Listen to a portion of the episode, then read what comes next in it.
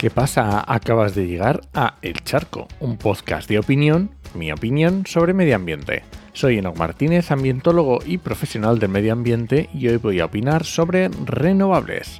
Pero antes, este podcast pertenece a Podcastidae, la red de podcast de ciencia, medio ambiente y naturaleza, y lo puedes encontrar en elcharco.es.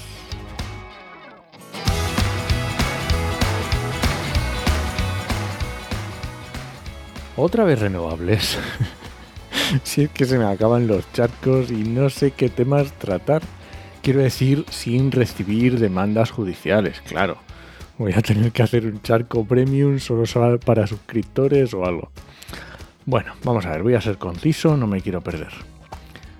Día sí y día también veo movimiento en contra de las energías renovables.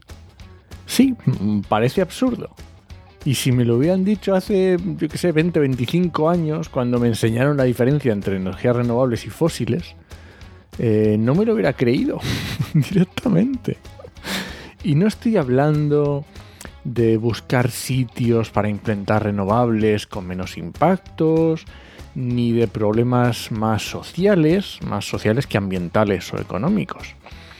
Estoy hablando de voces que literalmente están en contra de la implantación de renovables o de la electrificación.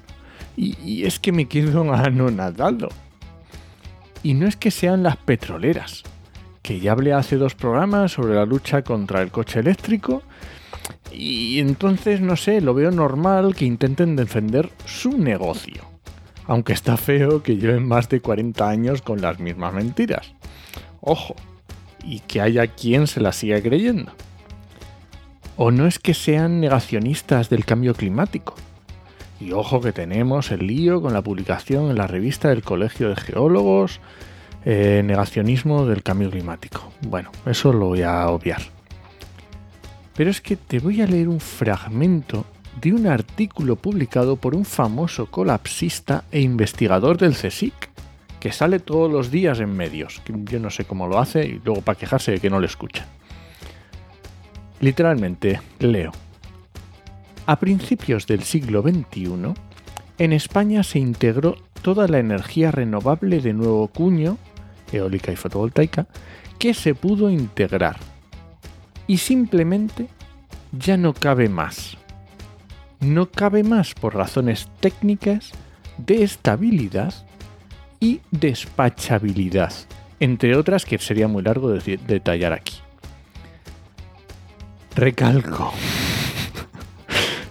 Razones técnicas de estabilidad y despachabilidad. O sea, es que no hay por dónde cogerlo. Es que con preguntarle a red eléctrica, es que es una locura tal que es que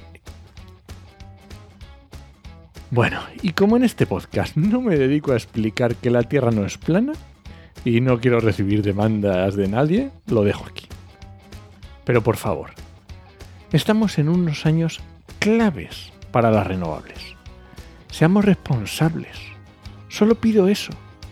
Seamos responsables con a quién y a qué damos voz. Por favor. Y este ha sido el charco de esta semana. Si alguien te pregunta, no lo dudes. Te lo dijo en HMM. Nos escuchamos.